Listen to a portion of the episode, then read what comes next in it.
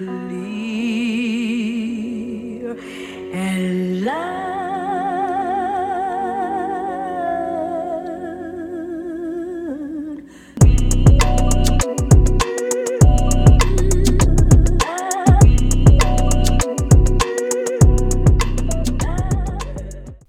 à tous et à tous et bienvenue sur le Wombat Café. Aujourd'hui, c'est un format interview que je vous propose et j'ai l'honneur d'accueillir Anna du podcast Impact. Bonjour Anna. Bonjour, merci de m'avoir ici chez Wombat.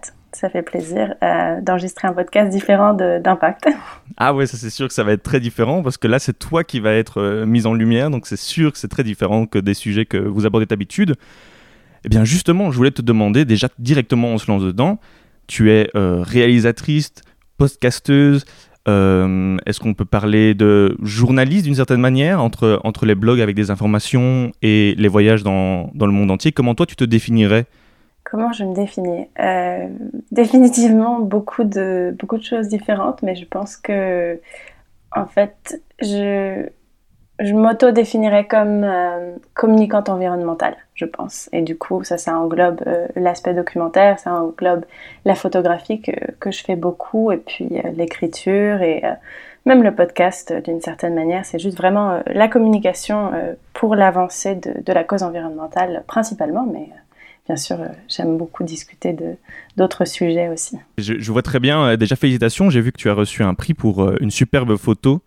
Euh, c'est quoi, quoi comme type d'oiseau? C'était un kookaburra? Non, ça n'a rien à voir avec euh, un martin pêcheur? C'est euh, c'est un colibri. Ah, bah, il, a- il avait l'air bien, bien grand pour un colibri, non? Je crois que c'est la photo, en fait, il est vraiment minuscule, il faisait la taille de mon petit doigt. Mais Oh, euh, Waouh, ok. ouais, ouais, ouais, c'est un colibri euh, euh, iridescent, donc très très joli du Costa Rica. Ok, mais justement, moi je m'y connais pas du tout en biologie. Toi, tu, as fait des études de biologie. Je voulais savoir un peu euh, ton parcours entre euh, les le documentaire que tu as pu faire, tes études de biologie et, tes voyages un peu partout. Je voulais savoir euh, un peu le parcours que tu as pu faire. Eh ben alors, moi, j'ai grandi en France jusqu'à mes 15 ans, à Paris. Et à partir de 15 ans, j'ai déménagé aux États-Unis. Donc, j'ai été dans un internat aux États-Unis toute seule. C'est là que j'ai appris l'anglais et que j'ai switché euh, toute mon éducation en anglais. Donc, parfois, j'ai un peu du mal avec le français. Euh, mais donc, euh, oui, depuis mes 15 ans, je suis partie. J'étais 4 ans aux États-Unis. J'ai terminé le lycée. Puis après, je suis allée à l'université aux États-Unis où j'ai étudié la biologie et le chinois. Donc, pas vraiment wow, grand-chose à voir avec euh, ce que je fais aujourd'hui. Mais, euh, mais je pense que pour moi, c'était très important d'avoir des bases, euh, des bases solides scientifiques, en fait. Donc, d'avoir un, comment on appelle ça en français, un bachelor's, un- une licence, Mhm. voilà. un, un bachelier, ouais, nous, en, en Belgique on dit bachelier, c'est vrai que. Voilà, ouais. Donc, un bachelier de, de biologie, c'était très important pour moi. Et, et pourquoi il était important pour toi ce, ce bachelier en, en biologie? Parce que j'ai toujours. Enfin, c'est compliqué de dire j'ai toujours voulu, c'est jamais vraiment vrai de dire ça, mais euh, ça fait longtemps en tout cas que, tout ce qui est. euh, tout ce qui m'entoure et ce qui est naturel m'intéresse. J'ai envie de comprendre comment les choses fonctionnent au niveau planétaire. Euh, et surtout, j'ai envie d'en parler en fait. Je trouve que la biologie, c'est un domaine qui est un peu inaccessible pour beaucoup de gens. Ça paraît trop scientifique pour les gens qui n'ont pas vraiment un cerveau scientifique. Et pourtant, c'est quelque chose qui est tellement fondamental aujourd'hui de, comprendre vraiment la biologie des choses et puis la magie qu'il y a vraiment dans ce monde. Donc pour moi, c'était important d'essayer justement de, faire ce pont entre, euh, entre la biologie et les sciences dures. Il est vrai que moi, j'ai eu des difficultés en biologie quand même. J'ai pas vraiment un cerveau scientifique. Euh, j'ai vraiment plutôt un cerveau créatif et artistique. Euh, donc ça a été très dur pour moi, mais j'avais envie d'avoir ce combat en fait, d'essayer de vraiment comprendre ces choses qui paraissent si compliquées pour pouvoir prouver que finalement euh, c'est assez, assez atteignable. donc c'est un peu bizarre, mais Non, mais je, je com- je comprends tout à fait parce que justement, mes, mes deux parents sont euh, biologistes. Donc, ils ont Mmh. fait leur- leurs études et, et leur euh, doctorat euh, en, en- en Belgique, mais en biologie. Et euh, ce qui est rigolo, enfin, on va dire insolite, c'est que ça leur, a, ça leur a permis de voyager euh, partout parce qu'ils ont fait des doctorats sur la biologie marine et forcément en Belgique, euh, niveau biologie marine, on- n'est pas top. Donc ils sont partis euh, en, en- en- en Australie, ils sont partis vraiment dans, dans plusieurs pays. Et j'ai l'impression que euh, tu voyages beaucoup. Et est-ce que ce sont ces études de, de biologie qui t'ont permis de, de voyager autant? En partie, sûrement. Euh, donc, j'ai Mhm. commencé à voyager vraiment. euh, bah, déjà, en étant aux États-Unis, euh, je voyageais pas mal.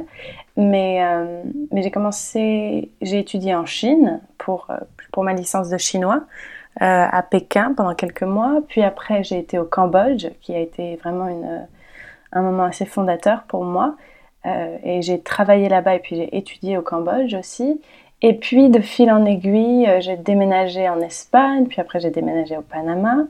Et l'année dernière, j'ai eu l'opportunité de travailler pour une organisation qui, euh, enseigne les sciences environnementales euh, dans plusieurs pays du monde. En fait, c'est une organisation qui a, plusieurs centres dans le monde. Et euh, j'ai été engagée comme photographe et vidéaste pour eux.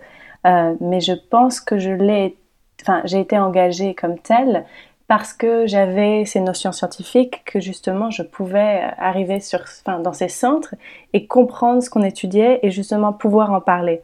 Donc avoir euh, vraiment une, une compréhension assez globale de ce qui se passait dans ces centres et de pouvoir le communiquer à, à des personnes qui euh, n'ont pas nécessairement des, des affinités pour les sciences. Ah ok, c'est intéressant. Donc en fait, c'est ton talent et ta créativité dans le côté audiovisuel et tes connaissances en biologie qui t'ont permis d'avoir ce parcours et ces voyages. oui, c'est ça, ouais.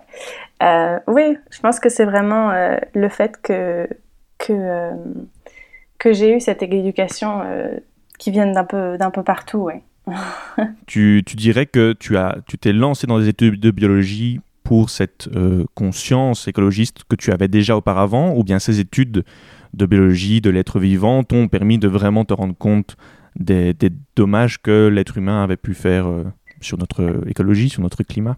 Euh, je pense que ma conscience écologique, ou écologiste, pardon, elle n'est pas nécessairement venue des études, parce qu'à l'époque où j'étudiais moi la biologie, aujourd'hui je sais pas comme ça, enfin c'était pas il y a très longtemps, hein, c'était il y a, Mhm. il y a 2-3 ans, mais, euh, mais à ce moment-là on parlait peu euh, des sciences environnementales en biologie, c'était vraiment deux choses qui étaient séparées. Je pense que le pont n'était pas, encore, euh, n'était pas encore fait au niveau académique. Ah ouais, donc il est venu après les études.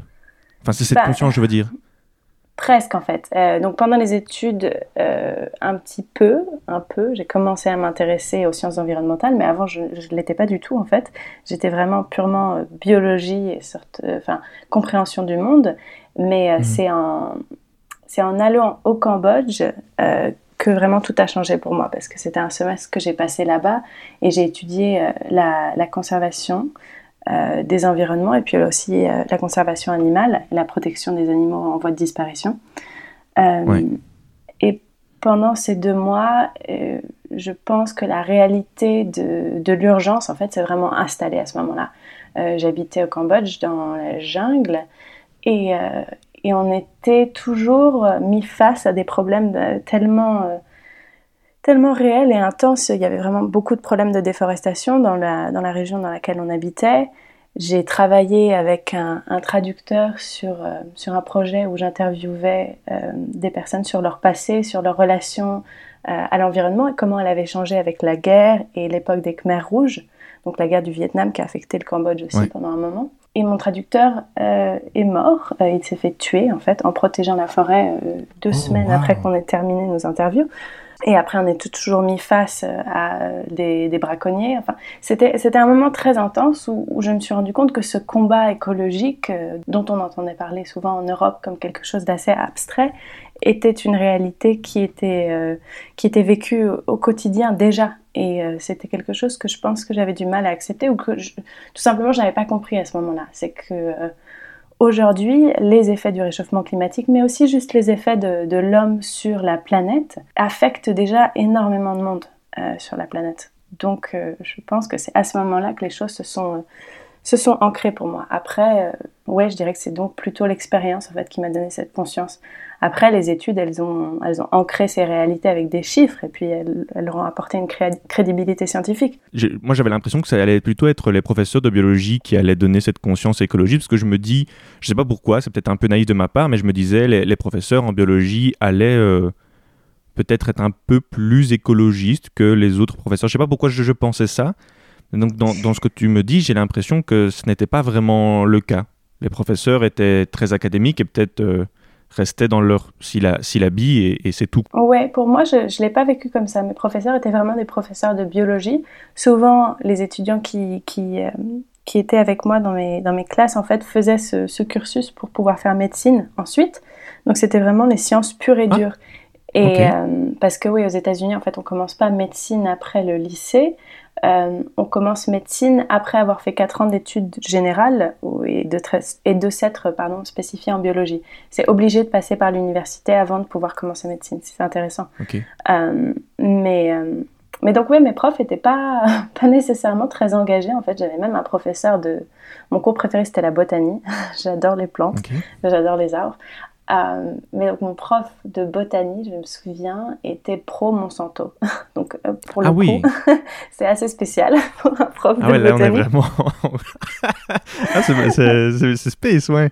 Mais c'est peut-être je- aussi euh, une autre philosophie parce que j'ai l'impression peut-être que la génération précédente était peut-être un peu moins à même avec la conscience écologiste et, et ce combat et c'est peut-être voilà les prochains élèves de la génération Z, les prochains professeurs de la génération Z en biologie qui vont justement apporter dans leur cursus euh, un côté peut-être plus écologiste, je ne sais pas. J'espère, j'espère, c'est Ouais. nécessaire. Ouais, ça, ça, me- ça me paraissait naturel que qu'en biologie on fasse, euh, on fasse ça, mais euh, ok. Donc c'est ça, donc c'est vraiment ce voyage au Cambodge qui t'a amené cette conscience et pour toi c'était devenu euh, nécessaire de vraiment se, se- se battre pour voilà une meilleure manière et essayer de, le plus possible limiter le dérèglement climatique. C'est, je sais pas, je pense que je suis pas encore tout à fait à même de, de, mettre euh, en mots ce qui se passe exactement dans ma tête. Par contre, je sais que pour moi, aujourd'hui, je ne m'imagine pas faisant autre chose que quelque chose qui a à voir avec la protection de l'environnement. Pour moi, c'est devenu impossible euh, de décider de travailler dans une autre sphère si j'arrive à avoir des opportunités dans une sphère qui a à voir avec l'environnement. Euh, je, vivrais ça comme une sorte de trahison en fait. Enfin, j'ai été énormément privilégiée dans ma vie, euh, déjà de pouvoir étudier aux États-Unis, et puis même de pouvoir étudier en général, d'avoir tout ce temps, euh, de pouvoir me développer personnellement, que aujourd'hui me tourner, enfin mettre, comment on dit, turn my back?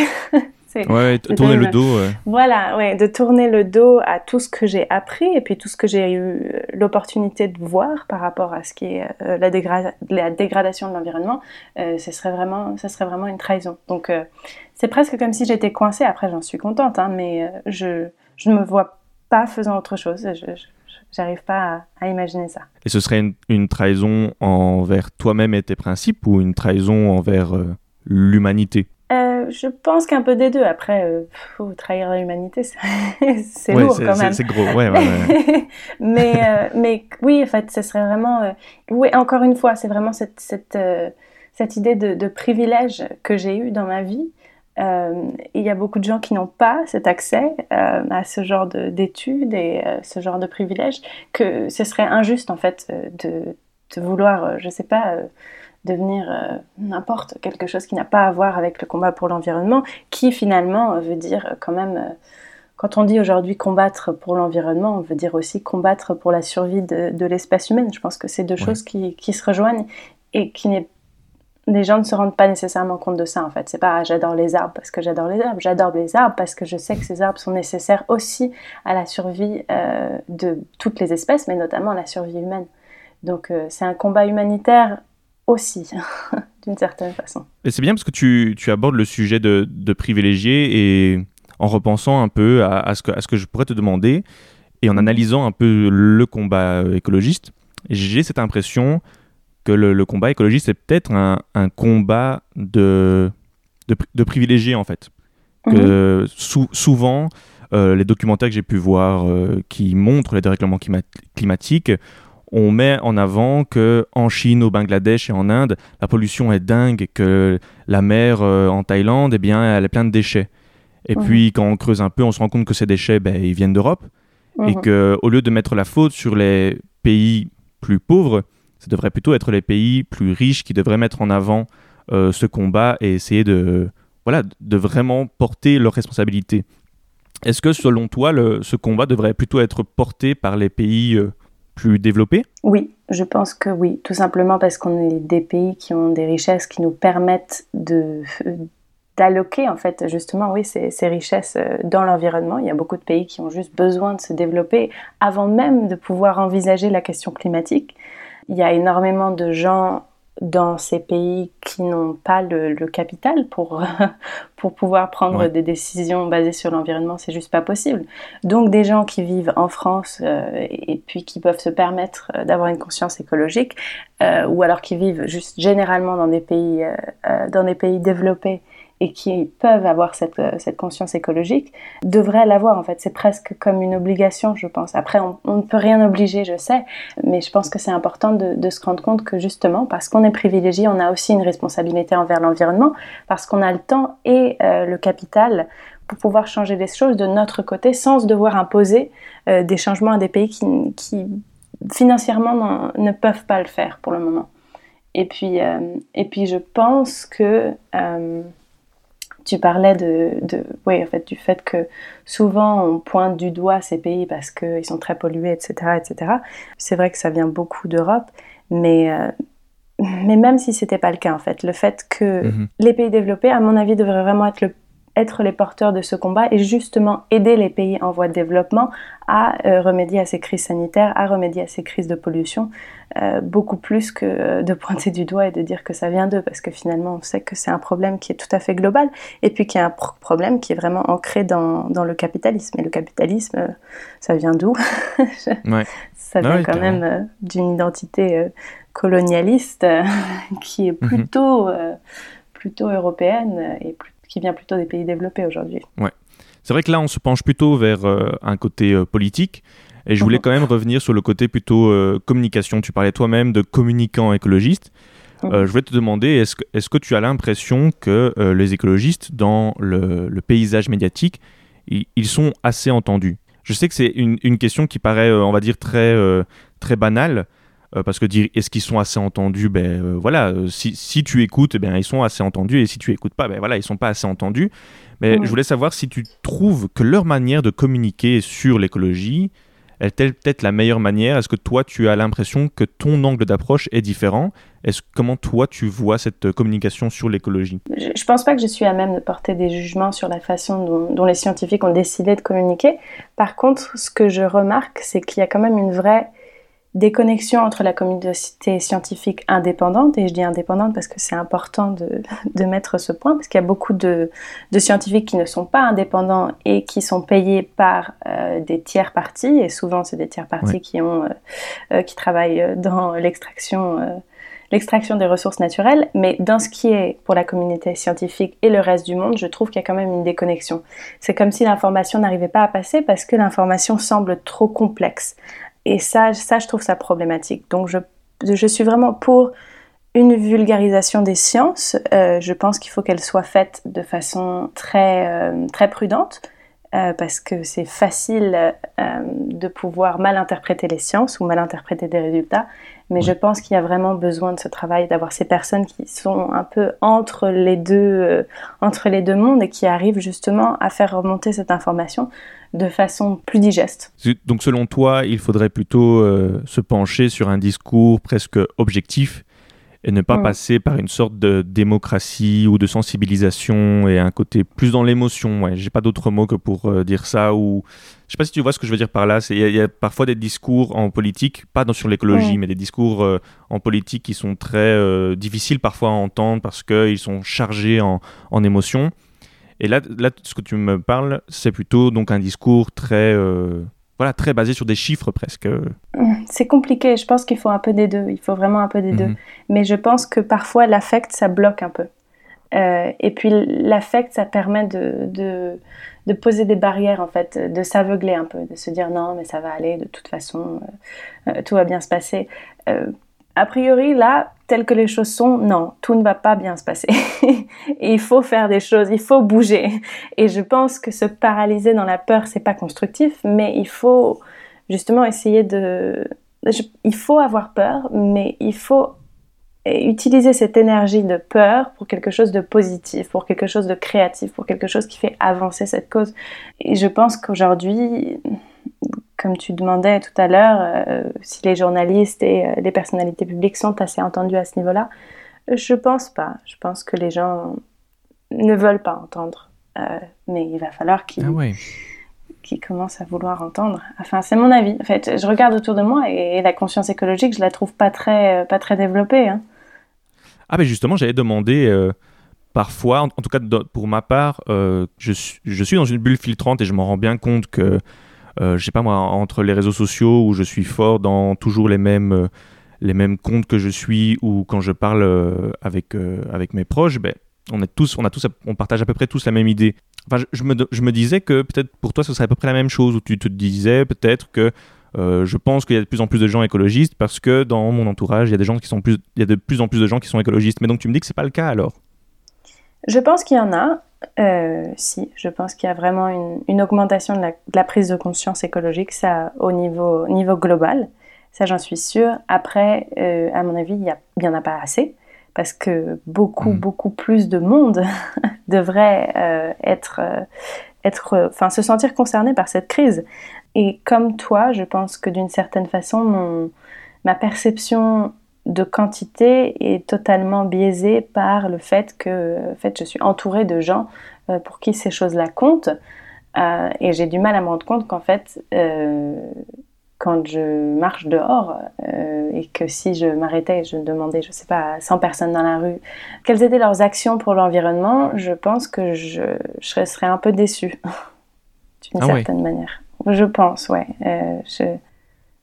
peut-être que je suis un peu dure de dire ça, mais... Euh, non, non, mais je, peux comprendre. Enfin, j'entends de plus en plus de personnes euh, qui, portent ce combat depuis plusieurs années et qui, d'une certaine manière, perdent un peu l'espoir d'arriver à... Bon, c'est pas un bon mot, convertir, mais il y a de moins en moins de personnes, selon eux, qui s'attachent à, ces valeurs et à vouloir essayer de, prôner euh, quelque chose de de plus vert.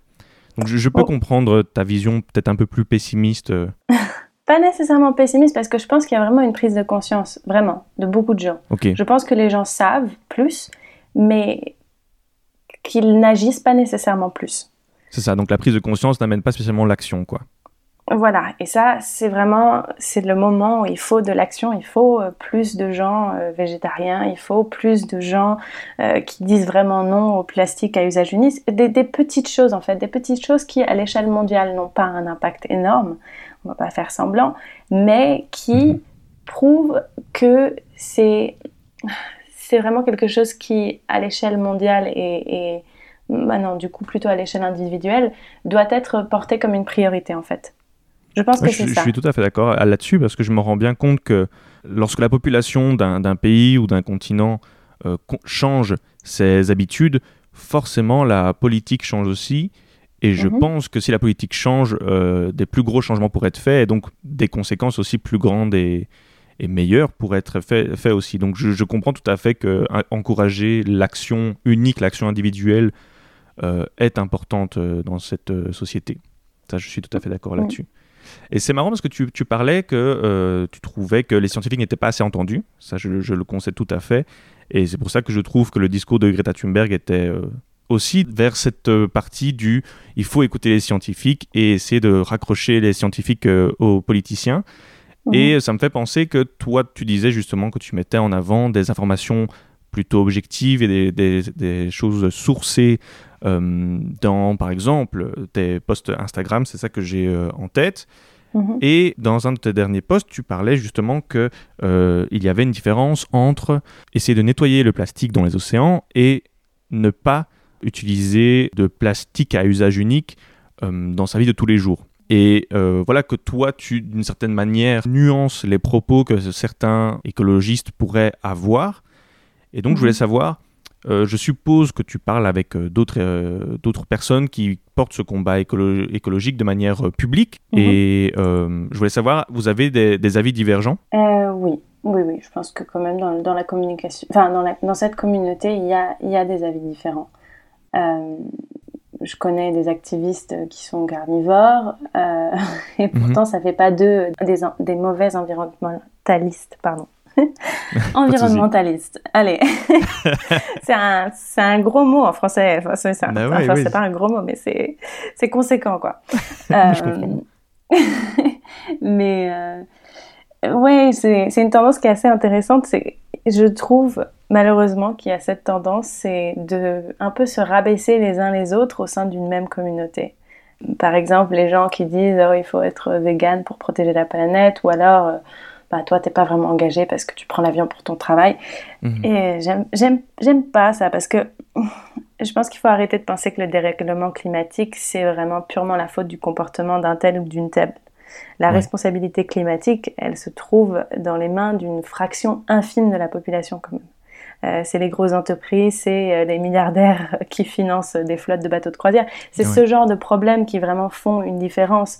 Après, euh, je pense que c'est un problème qui est lié au capitalisme et à la surconsommation, mais il faut arrêter de, prétendre que euh, si une telle ou un tel fait les choses un peu différemment, euh, ça fait de, moins bons environnementalistes. Je pense pas. On a tous des façons différentes d'être environnementaliste et je pense que juste le fait de l'être et d'avoir cette conscience et d'avoir des actions personnelles qu'on croit aider la planète, c'est déjà, déjà beaucoup. C'est déjà plus que, que la majorité de la population, à mon avis. Ben ouais, c'est, vraiment une, une très bonne euh, philosophie parce que euh, j'ai cette impression et je me rends compte que lorsque on, on- on se présente en tant qu'écologiste, eh bien, très vite, il faut faire attention à ce qu'on va faire et ce qu'on va dire. J'ai cette impression-là. Et je voulais savoir, toi, ça doit être encore peut-être plus fort d'essayer d'une certaine manière, je ne sais pas si je trouve les bons mots, mais d'essayer d'être parfaite, ou en tout cas de ne pas Mhm. pouvoir te reprocher euh, lorsqu'on a en plus de ça une image publique. Je voulais savoir comment toi tu ressentais cette, euh, cette sens- sensation, et si tu as déjà eu ce sentiment euh, de culpabilité. tous les jours. Ah oui, ce ok. sentiment tous les jours. Euh, j'ai le sentiment d'être hypocrite parfois, d'une façon presque paralysante. Ah oui. bah oui, parce qu'avec mon travail, je prends énormément l'avion. je prends l'avion plus, beaucoup plus que même une personne qui peut, euh, enfin qui, qui voyage pas mal. Enfin, je, je- à l'époque, là, ça, ça vient de se terminer, mais euh, je prenais, euh, je crois que j'ai pris une douzaine d'avions en un an. je pense que que de s'auto-critiquer à ces niveaux-là, ça, ça ne sert à rien en fait, ça ne fait avancer personne. Oui, j'ai pris l'avion, mais j'ai pris l'avion parce qu'il fallait, parce que c'était mon travail, parce que C'était pour de plus grandes choses. Oui, c'est pour de plus grandes choses. Et puis encore une fois, c'est, je pense qu'au niveau individuel, de s'auto-flageller pour des choses, euh, c'est pas, c'est pas nécessaire. Il faut, je pense que le système capitaliste a réussi, en quelque sorte, à nous rendre presque responsables de Mhm. cette crise. Alors qu'on ne l'est pas.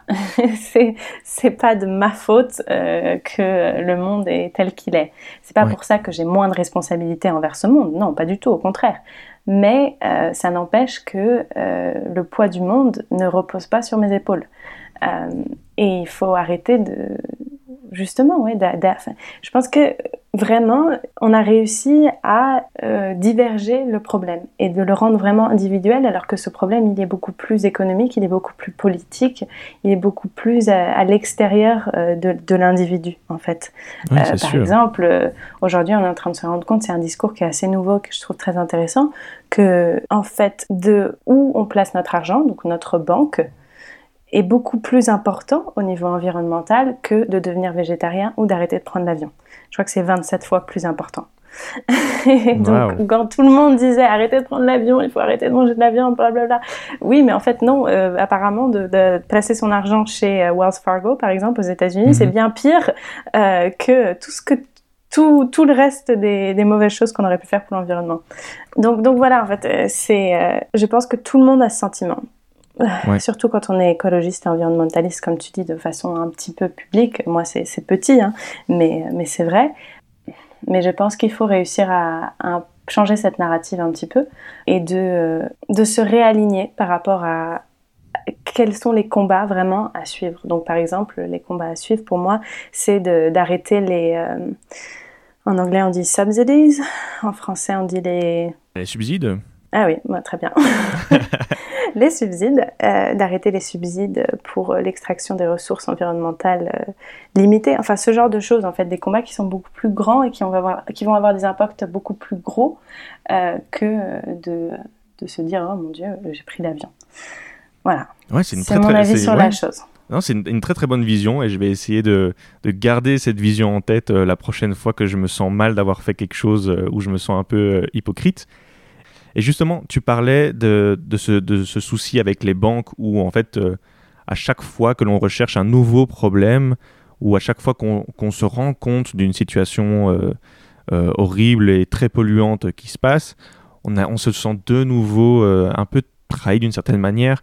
Et par exemple, euh, moi j'avais j'avais cette, cette image en tête où on m'avait dit voilà tu n'utilises plus de, de papier, envoie des mails et mets sur le cloud.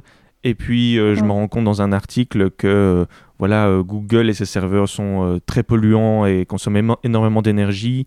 Et puis je me rends compte que Google a créé un logiciel qui permet à la fois de t'aider dans tes recherches, mais en même temps de pouvoir aider les puits de pétrole. Je mettrai en description Mhm. cette vidéo. Je crois que c'est de Vox qui a fait ça.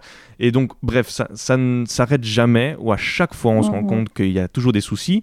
Mais je voulais savoir un peu comment toi, tu ressens ça. Et ben voilà, est-ce que est-ce que c'est normal de se sentir, tu parlais d'an- d'anxiété et tu te sentais parfois euh, mal dans, dans ces choses-là.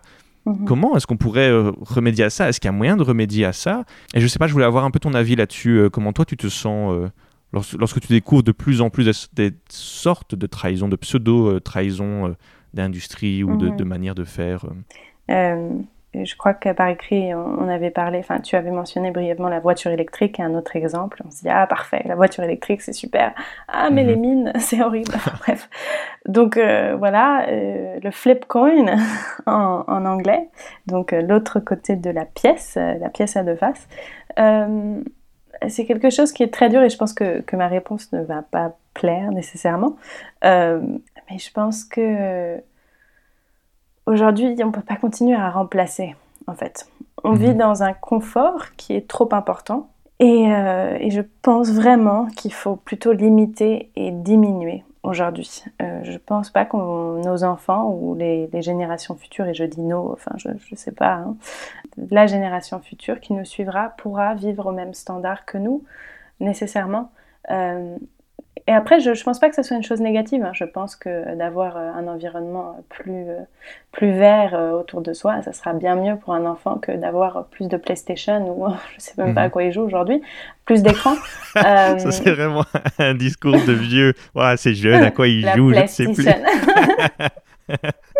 Bah non, ils sont sur TikTok, c'est vrai, ils sont Ah. sur TikTok, je le sais en plus. Ah, J'adore. TikTok et Fortnite, Euh, quoi. Vraiment, on a perdu la jeunesse. On a perdu la... Non, mais c'est vrai, je veux dire, on n'a pas besoin de plus d'écran, on n'a pas besoin de remplacer les choses qu'on a par des choses différentes, mieux. euh, euh, je pense qu'il faut juste limiter, quoi. Au lieu d'avoir une voiture par personne, il faudrait avoir, je sais pas, une voiture pour trois familles et réussir à partager. euh, Mhm. euh, Enfin, je pense qu'il faut vraiment commencer à penser à, à diminuer plutôt que, que d'inventer des solutions alternatives dans un monde qui, physiquement parlant, ne peut pas supporter ce genre de vie. Aujourd'hui, on sait qu'on utilise des ressources de la planète euh, au bout de six mois tous les ans, c'est ça, c'est au bout Ouais. de six mois, toutes les ressources se sont déjà écoulées. C'est c'est insensé de, de continuer comme ça, c'est pas possible. On peut pas se dire ah mais si on a des voitures électriques, ça change tout, c'est bon. Non, il faut juste moins de gens qui prennent la voiture moins souvent, c'est tout. Mhm. C'est euh, ou alors euh, j'ai écouté un interview l'autre jour, j'ai trouvé ça extrêmement extrême, extrêmement extrême. Ah, carrément là. C'était euh, c'était une scientifique qui faisait de la recher- des recherches sur le- les microplastiques et elle parlait du, du monde futur qu'elle envisageait. Et elle disait ah mais vous savez peut-être dans 20 ans il faudra un téléphone pour un village et on partagera tous le téléphone. What? Ah, wow. ah ouais. à ce point-là. Mais en Mhm. fait, elle, elle allait carrément, euh, carrément dans cette direction. Mais je la rejoins peut-être pas euh, un téléphone par village. Je trouve ça un peu dur euh, parce qu'on Ok. est un monde qui est quand même très global. On a besoin d'être connecté. Mais, mais justement, ouais, peut-être avoir, je sais pas moi, un téléphone par famille ou. Enfin, repenser un peu, repasser, repenser la façon dont on consomme, repenser la façon, re- repenser quelles sont euh, au niveau climatique et au niveau environnemental les vraies possibilités que le monde de demain envisage. Pas celles qu'on aimerait, Mhm. mais celles qui sont possibles. Je pense que tout- tu as tout à fait raison parce que je me, je me rends compte maintenant là euh, en, en discutant que chercher des alternatives mais garder exactement le même cadre de comportement que l'on a, je vois pas en quoi euh, cela va vraiment améliorer quelque chose puisqu'on on garde toujours la même manière que nous faisions. Donc c'est- c'est-à-dire qu'on va continuer à avoir un comportement euh, d'achat compulsif juste avec des alternatives. Et donc en fait c'est c'est presque devenu une sorte de, de marque de commerce où on va dire voilà c'est green et donc on garde exactement Mhm. notre même comportement à toujours polluer, à toujours gaspiller. Et puis en fait, Mhm. euh, voilà, c'est vrai qu'il faut changer complètement le, le cadre comportemental que l'on a quoi. Ça, je suis tout à fait d'accord là-dessus. C'est c'est vrai. Et c'est pas si extrême que ça, puisque, enfin, oui, ça, ça peut être extrême, mais on est quand même dans une sorte de, de, de- d'ambiance apocalyptique quoi. Et donc ça aussi, c'est extrême. Donc d'un Mhm, autre côté, je comprends tout à fait euh, cette, cette vision. Elle peut paraître euh, peut-être un peu euh, désavantageuse pour certains, mais je pense Mhm. qu'elle est, qu'elle est nécessaire. Tu as raison là-dessus, ça c'est sûr. Mm, c'est tout à fait vrai ce que tu dis. C'est vrai qu'on est dans une situation de crise et on a du mal à, se l'avouer en fait. Et c'est intéressant parce que le Covid, c'était vraiment une situation de crise qui était palpable, qui était physique, qui était, euh, qui était immédiate. Et du coup, il y a eu, euh, il y a eu des, des mesures très drastiques. Le confinement, c'est quand même euh, c'est presque totalitaire. Hein. Euh, Je ne Ouais. dis pas que ça soit une mauvaise chose, j'ai pas de, j'ai pas de ressenti particulier. Je pense que c'était sûrement la bonne, euh, la bonne tactique. Et puis de toute façon, j'en sais pas assez sur, sur la chose pour avoir une vraie opinion. Mais oui, c'est- quelque chose de très drastique qui a été fait et finalement c'était pour répondre à cette crise. Et c'est vrai qu'aujourd'hui on est dans une crise, une crise environnementale qui est très profonde, qui est présente aujourd'hui, qui est imminente pour le, le reste de la planète. Donc il faut avoir des mesures drastiques en fait. Ouais, je pense que tu, tu relis ce que je dis à, à une réalité qui est, qui est vraie. C'est malheureux, mais, mais c'est le cas. Et je voulais savoir, euh, on parlait justement des, des nouveaux TikTokers et des nouveaux Fortnite. Eh bien, je voulais Ouais. savoir un peu, euh, qu'est-ce que tu penses que les réseaux sociaux pourraient avoir comme rôle dans ce, dans ce combat? Euh, je suis très partagée. Je pense que les réseaux sociaux, c'est c'est un outil assez formidable euh, quand on l'utilise à fin, euh, à fin non personnelle, euh, à mon avis. Tu veux dire pour, euh, pas du côté de la notoriété ou de, de se mettre en avant, c'est ça? Oui, voilà, en fait. Euh, je pense que c'est plutôt mettre en avant des, des problèmes ou mettre en avant des histoires intéressantes ou mettre en avant des, des solutions intéressantes. Ça peut être sur des personnes, mais euh, je pense que... Enfin, j'aimerais que ça soit plus orienté sur, sur le monde, en fait, sur l'extérieur, sur les choses qui se passent. Et c'est tellement individuel aujourd'hui. Euh, J'avais commencé euh, à regarder un peu TikTok et à me pencher sur la question parce que pour moi, c'était euh, c'était peut-être une solution pour... euh, pour ramener plus de gens sur ma plateforme, pour avoir une plateforme plus grosse et justement pour pouvoir sensibiliser plus de gens, c'était un peu l'idée. Euh, mais été vraiment, euh, j'ai été vraiment attristée en fait parce que j'ai trouvé sur cette plateforme. Ah, c'est- pas un jugement. Il y a des choses qui sont vraiment drôles. J'avoue que j'ai bien rigolé à ce niveau-là. Je trouve que les sketchs et tout, bon, c'est marrant. Euh, pourquoi pas. Mais après, euh, de voir autant de, de jeunes gens qui sont euh, complètement obnubilés par euh, leur apparence, euh, parce Mhm. que pensent les autres euh, d'eux, je trouve pas ça très, euh, je, je trouve pas ça très sain pour des, des jeunes adolescents, ni même pour des adultes en fait. Euh, c'est pas très sain de penser qu'on est le centre de l'univers parce qu'on ne l'est pas Ouais, et ouais, qu'il y a beaucoup de choses autour de nous qui demandent notre attention et qui demandent notre attention posée, poussée, euh, qui demandent notre réflexion, pas juste. euh, Et après, vraiment, je, je porte pas de jugement. hein. Je, je, je trouve que danser et tout, ça, c'est drôle et tout, et ça Mhm. peut être un moyen de, de se lâcher et puis, euh, je sais pas, moi, de passer du temps avec des amis, ce que vous voulez. Mais il faut pas que ça soit la chose. c'est pas assez aujourd'hui. c'est juste pas assez. Tu, tu dis justement que être trop euh, penché sur soi-même, sur son image et sur euh, ses, ses petits soucis, euh, ce n'est pas une, une solution. Eh bien, je suppose que durant, durant ces voyages, voilà, tu t'es intéressé aux gens autour de toi. Tu as parlé de, de, ces- de- de cette histoire au Cambodge. Tu as parlé, voilà, de, tu as été vivre au Panama et j'ai vu les vidéos que tu as fait au Panama avec avec les surfeuses, les petites, euh, Mhm. les petites surfeuses euh, toutes mignonnes sur leur planche, c'est super cool. Ouais. Et donc, je, me, je me dis que tu as pu voir voilà, plein de paysages différents, tu as pu voir plein de, de soucis que le dérèglement climatique a pu causer dans ces différents euh, environnements.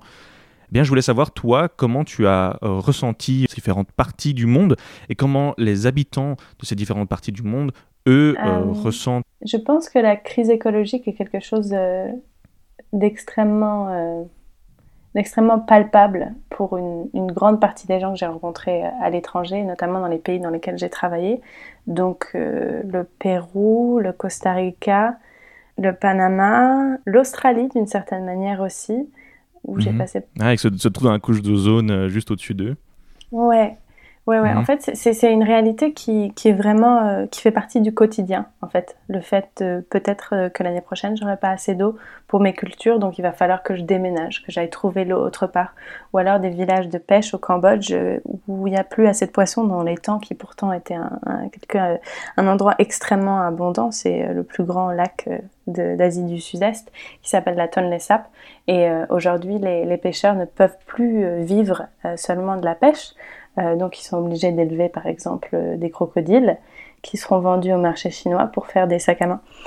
c'est Oh, wow. c'est vrai, c'est des, des- Ouais, ou alors le Vietnam où j'ai passé pas mal de temps et euh, où la montée des eaux aujourd'hui est une réalité qui impacte les gens, qui les oblige à déménager.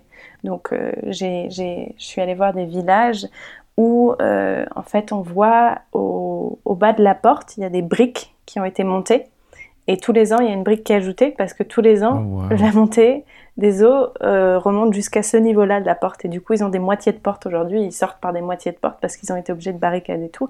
Et encore, on se doute bien que l'eau rentre. euh, c'est pas trois briques qui vont, euh, qui Non, vont non. pas faire rentrer l'humidité. C'est clairement pas une digue, non. Non, mais donc voilà, en fait, c'est le réchauffement climatique a des impacts aujourd'hui. Il a des impacts dans énormément d'endroits du monde. Euh, je pense que que c'est quelque chose dont on parle pas énormément ou pas assez en tout cas.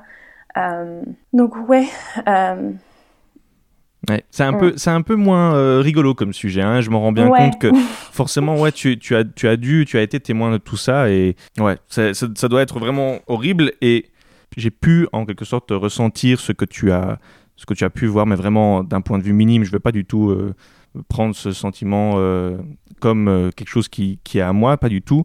Mais c'est à travers le documentaire que, que tu as pu réaliser euh, Pursu- Pursuing the Monarchs. J'espère que je le dis avec un- Mhm. un bon accent euh, Très bien. que j'ai trouvé euh, que j'ai trouvé vraiment bien et alors je voulais te dire qu'il a vraiment euh, réso- résonné parce que euh, en fait là pour l'instant je fais des, des études de, de lobbying et donc on, on apprend toutes sortes de manières de pouvoir créer des plans de, de poli- politique et Mhm. cette, cette année durant j'ai dû pendant un an faire un travail sur les sustainable forestry management donc j'ai Mhm. vraiment euh, vu en Europe comment on peut réussir à créer des forêts euh, à développement durable et euh, après peut-être trois mois de recherche ou trouver les lois européennes qui, qui pouvaient m'aider là-dedans, je me suis très vite rendu compte que, ben que voilà, je n'y arriverais pas et que c'était vraiment impossible d'arriver à favoriser ce, ce- ce type de forêt parce qu'on est déjà tellement ancré dans un commerce qui est hyper euh, profitable et voilà qui est tellement ancré que c'est impossible euh, d'y arriver et je me suis vraiment senti hyper impuissant alors, alors que c'était théorique, hein, je, je l'ai pris fort à cœur, mais c'était juste théorique d'arriver à réussir à créer des forêts euh, durables et à réussir à développer la biomass energy durable. Et c'était, voilà, je n'y arrivais pas du tout. Et donc, je l'ai rendu ce travail et ça a été. Et puis, je me retrouve face à ton documentaire qui me fait exactement revivre l'impuissance euh, que j'ai vécue, mais en plus de ça, de manière vraiment concrète et réelle, avec des habitants, avec des gens qui sont dans ce business-là. Et voilà. Mhm. Et donc, je voulais, je voulais te dire que ça avait fort résonné avec moi. Et alors, ce que j'ai trouvé très intéressant dans ton documentaire, parce que j'ai vu quand même pas mal de documentaires euh, écologistes pour mon mémoire, et Mhm. ton documentaire, par rapport aux autres, avait un, as- un aspect pardon, hyper concret dans les solutions qu'il apportait. À chaque fois que tu interviewais ou que tu prenais une partie dans le monde entre le, le fermier ou euh, les, les personnes qui font visiter, qui font, qui sont, qui font partie d'une ONG ou euh, le, le scientifique, à chaque fois, ils apportaient une, euh, quelque chose de très concret. Dans les solutions Mm. qu'il fallait apporter, ils disaient, ben voilà ce qu'il faut faire. C'était presque une recette politique d'une certaine manière. Et donc, je voulais, je voulais savoir comment toi, tu as approché. Est-ce que c'était ton, ton souhait de vouloir absolument apporter des solutions très concrètes ou est-ce que voilà, il s'est passé qu'en discutant avec ces personnes qui sont directement Mm. impliquées dans, dans ce souci-là, eh bien, ils t'ont apporté des solutions euh, concrètes. Comment euh, tu as pu approcher euh, ce documentaire? Alors oui, pour ce qui est de, de l'approche de Pursuing the Monarchs, et je pense que j'étais jeune hein, quand j'ai réalisé ce documentaire. J'ai commencé quand j'avais 18 ans, 10, 19 ans, 19 ans. Et donc je suis rentrée dedans ne sachant pas exactement ce que je voulais. Euh, en étant Ah, réellement honnête. et euh, en fait, de fil en aiguille, j'ai commencé à rencontrer de plus en plus de gens qui étaient impliqués dans cette cause de la conservation des monarques. Et plus j'avançais, plus je me rendais compte que le problème était complexe, comme tu disais, comme tous les problèmes écologiques et tous les problèmes en général. Ce sont des Mhm. choses assez complexes en fait. Euh, Il n'y a pas de choses qui sont blanches et noires dans la vie, pas tant que ça en tout cas. Il y a beaucoup de gris. et donc j'étais face à beaucoup de gris. Et euh, je pense que pour moi c'était très important d'être objective. Donc euh, de, ne, de ne pas pointer du doigt, mais, euh, mais d'a- d'adresser les problèmes. Donc par exemple, les gens qui participent à la déforestation illégale, ils ne, déforestent pas parce qu'ils veulent déforester. Enfin, c'est quand même leur forêt aussi. Ils le font par nécessité. Et donc d'avoir des solutions quand même, je trouvais ça important parce que justement, il y a des solutions. C'est des solutions qui sont imparfaites toujours. Euh, mais je pense qu'il faut accepter le fait que les solutions sont imparfaites en général. Et, euh, je pense que l'inspiration est, venue vraiment de... Ces gens-là avaient les, donc les, ressources et les solutions, et j'ai réussi à vraiment les faire sortir, euh, les faire sortir devant la caméra. Donc c'est un, travail partagé entre la personne qui fait les interviews et puis, la personne qui, détient les informations. Mais, j'ai été vraiment... j'ai été vraiment agréablement surprise de, de me rendre compte à quel point euh, à quel point les gens étaient impliqués en fait. Même beaucoup plus que dans des pays euh, des pays développés Euh, par exemple là-bas c'est c'est des fermiers qui sont impliqués dans la cause écologique. C'est pas des gens Mhm. qui ont nécessairement euh, des euh, qui sont allés à l'université ou des euh, je sais pas des licences prestigieuses ou quoi que ce soit. C'est des gens euh, c'est des gens qui c'est des gens qui travaillent c'est des gens qui travaillent la terre Euh, c'est des gens qui ont une relation avec la terre et qui veulent la protéger euh, de façon beaucoup plus ardente que euh, des gens avec euh, des licences. Mais justement, on, on parle de documentaire. Pour ma part, c'est un, documentaire qui m'a amené à me questionner sur mon, mon comportement et comment voilà, essayer de remédier à tous les soucis que j'ai pu voir. Parce que très souvent, Mhm. voilà, les documentaires sont plutôt euh, d'un point de vue. euh, Enfin, en tout cas, ils utilisent un, un cadre cognitif euh, plutôt apocalyptique. Et justement, sur Mhm. ce framing-là, euh, Greta Thunberg disait que elle, quand elle avait vu un documentaire, je me souviens plus du titre, je l'avoue, euh, elle a, elle a été, elle pouvait plus sortir de son lit, quoi. Elle était complètement dévastée par ce qu'elle avait pu voir. Je voulais savoir, toi, euh, les documentaires que tu as pu, que as pu voir, est-ce qu'il y a des œuvres qui t'ont marqué et qui t'ont amené à te reposer les questions sur ta manière d'appréhender le monde et essayer d'être un peu plus écologiste? Oui, oui, oui, j'ai une, une grande liste de documentaires que d'ailleurs euh, peut-être tu pourras partager en, en lien. J'ai écrit un Bien article là-dessus. Euh, je pense que notamment, bon, il y a les classiques comme The Inconvenient Truth, euh, qui était assez Mhm. fondateur euh, pour moi aussi. Il y a Chasing Coral, qui est un film très très Mhm. intéressant. Je, tu as sûrement dû le voir Ouais. si tu as des parents qui, Oh qui oui. sont biologistes euh, marins. Euh, mais euh, j'aimerais parler d'un film qui n'est pas dans cette liste, justement, euh, qui est un documentaire de Yann Arthus Bertrand, qui n'a pas nécessairement à voir avec l'environnement directement, mais qui a à voir avec la cause humaine, et ce sont deux choses qui sont vraiment liées. C'est un documentaire qui est gratuit sur YouTube et qui est en trois Mhm. parties, qui s'appelle Human. Ouais.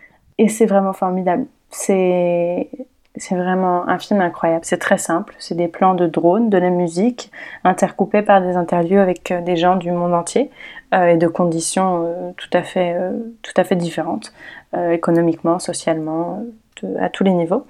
Donc on a vraiment une diversité incroyable de, de portraits en fait de ces gens qui parlent de la vie, de la vie humaine.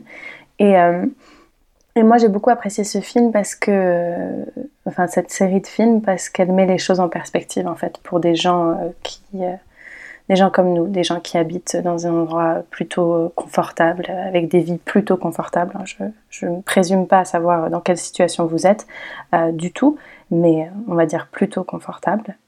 Et je pense que ça remet, ça remet les choses en perspective au niveau global, au niveau de juste de la pauvreté du monde qui est réelle.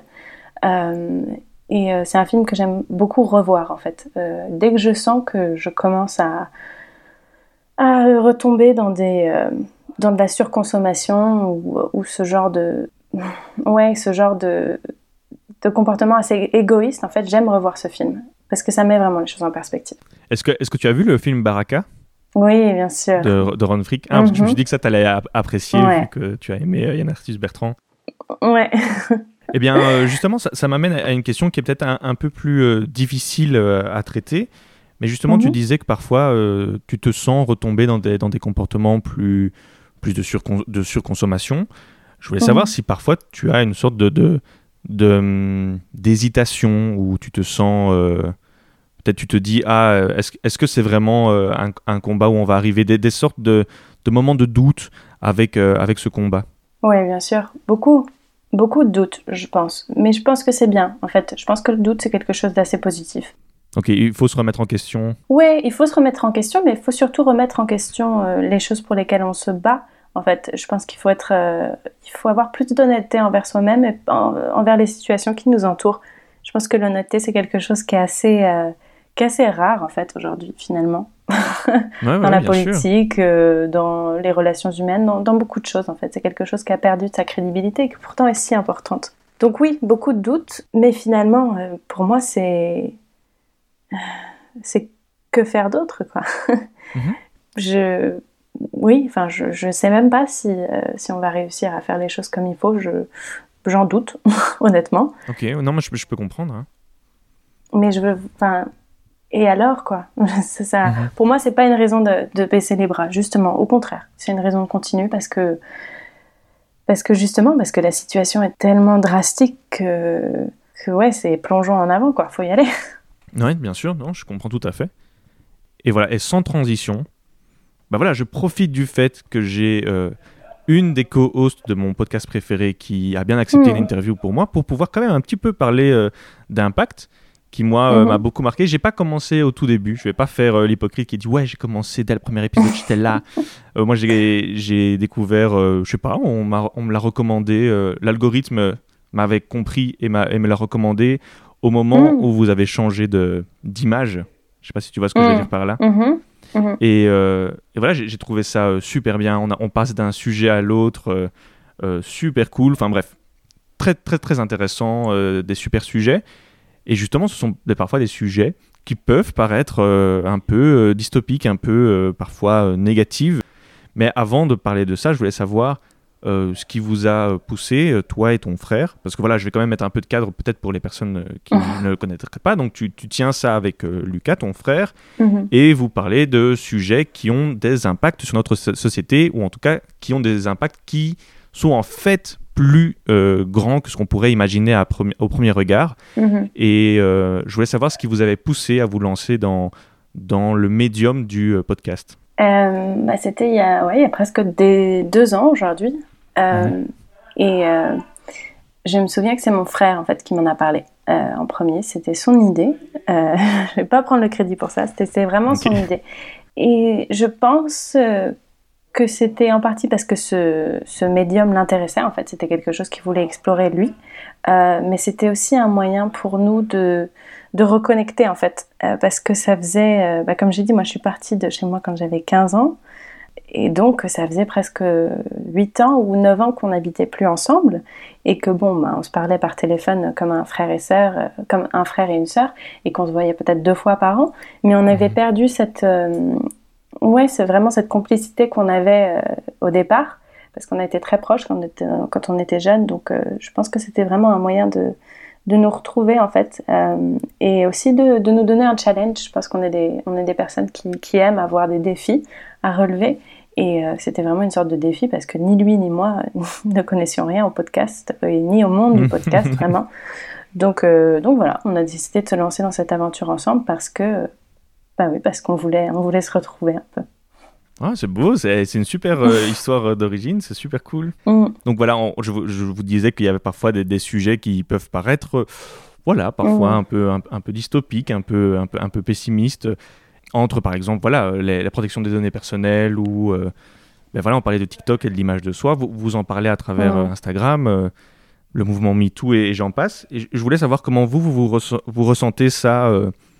Enfin voilà, moi par exemple, je me souviens que j'avais euh, à l'université euh, des, des tests d'actualité, ça s'appelait.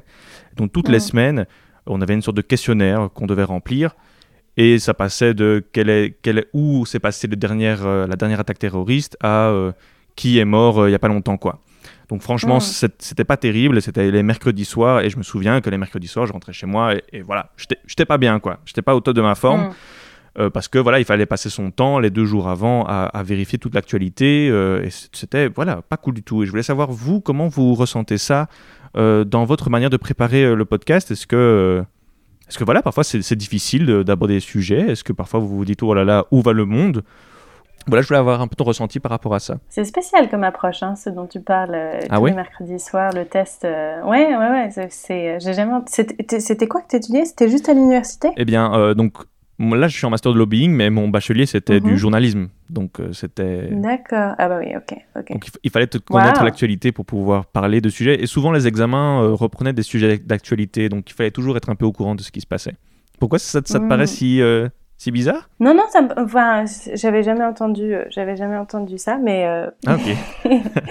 Mais oui, de retour à ça, de traiter des sujets qui sont compliqués, c'est- c'est c'est dur, mais c'est Ah ouais? dur pour tout le monde. Ouais, ouais, c'est. Enfin, moi j'ai un affect qui est quand même très. euh, euh, je suis très émotionnelle comme personne. Euh, j'ai beaucoup d'empathie, ce qui peut être quelque chose de positif, mais aussi très négatif par moment.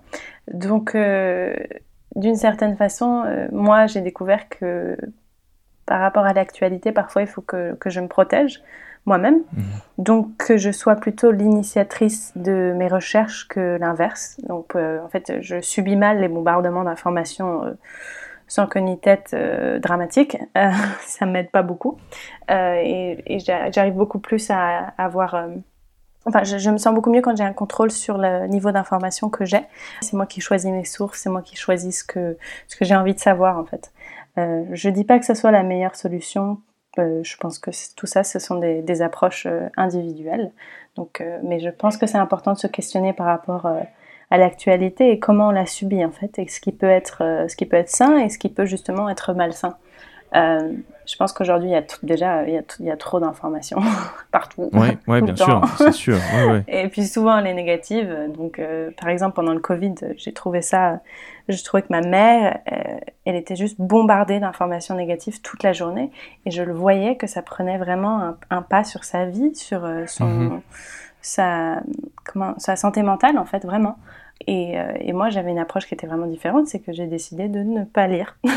Ouais, Juste ouais, de ne pas comprends. regarder parce que, parce que je trouvais que l'information de toute façon n'était pas très intéressante en fait. Euh, elle, euh, ça changeait toutes les 20 minutes, mais à la fois ça donnait aucune perspective sur la globalité des choses. Enfin, Ouais, et puis il y avait ce compte à rebours de morts qui, moi, me ah, mettait une pression de dingue. Quoi. Tous les jours, à 11h, on avait le nombre de morts. Oh là là, c'était. ouais, non, voilà, c'est ça. Je pense que, que c'est horrible. Et donc, euh, pour moi, d'avoir un contrôle là-dessus, euh, justement, ça me permet de, d'avoir, euh, enfin, de me sentir beaucoup mieux et avec impact finalement.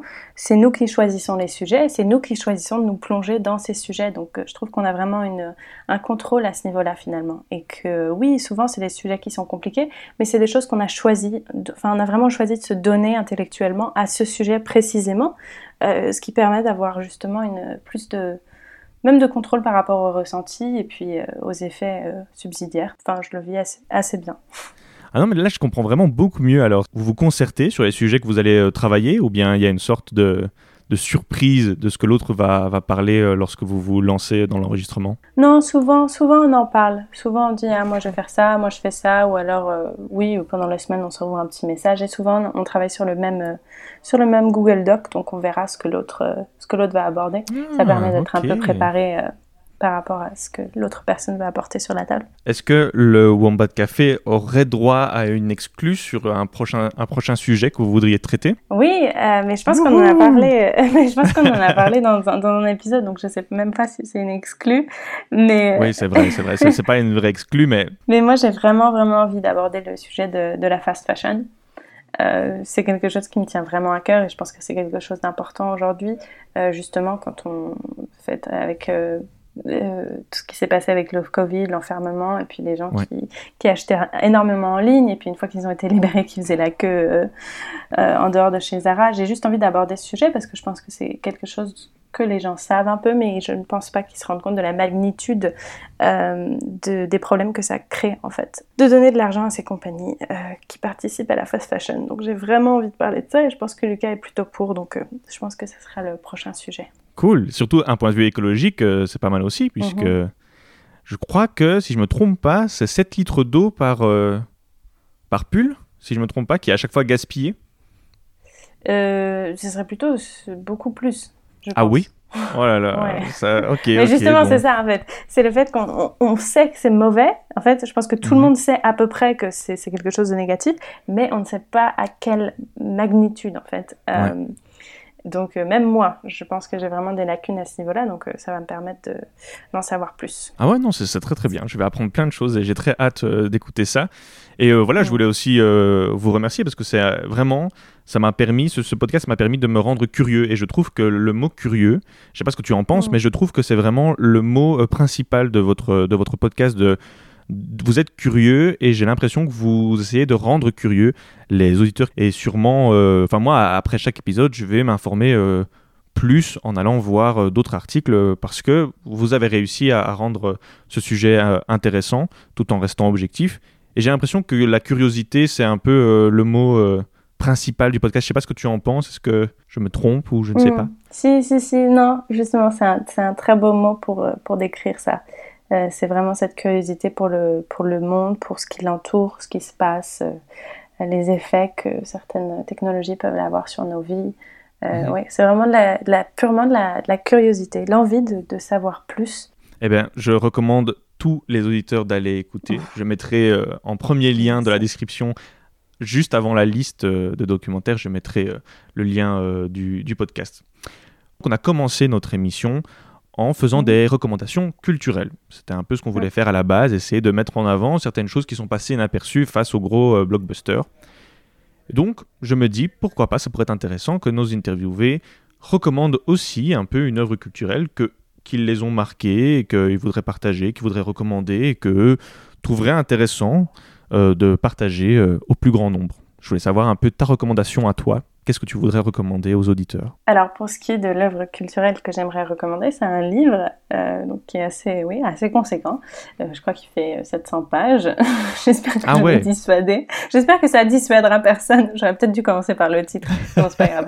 Ça s'appelle L'Arbre Monde de Richard Powers. Et ça a été traduit en français, donc ça c'est le titre français.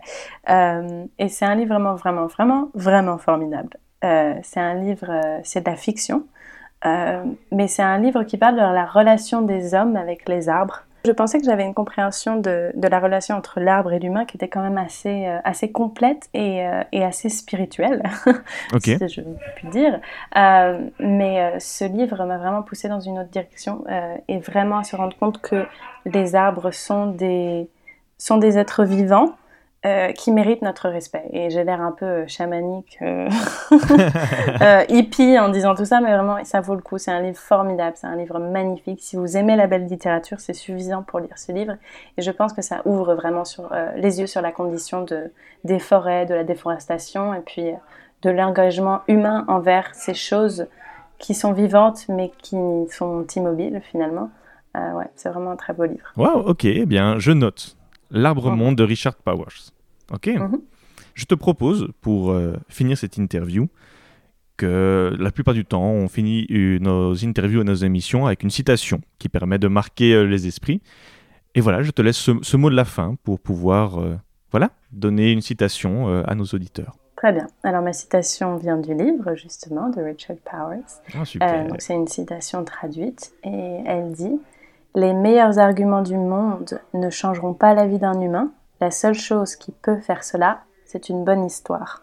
Ah, elle est très Voilà. bien cette citation. eh bien, pour finir, euh, voilà, cette émission, je voulais encore une fois te remercier Anna d'avoir accepté, d'avoir été si accueillante et bienveillante face euh, à mes messages et face à ma proposition euh, d'interview. Euh, et j'espère voilà, que tu as aimé l'expérience. Et je me, je me doute que ça a pu être euh, un peu différent et sortir de ta zone de confort à devoir faire un podcast en français avec, euh, avec un partenaire qui rigole très fort à côté de toi.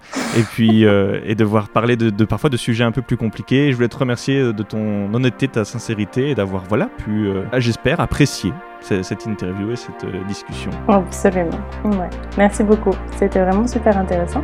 Et puis euh, je te souhaite une très très bonne continuation avec ce podcast que je vais continuer à suivre avec grand merci, intérêt. merci. Merci beaucoup. Ciao, ciao.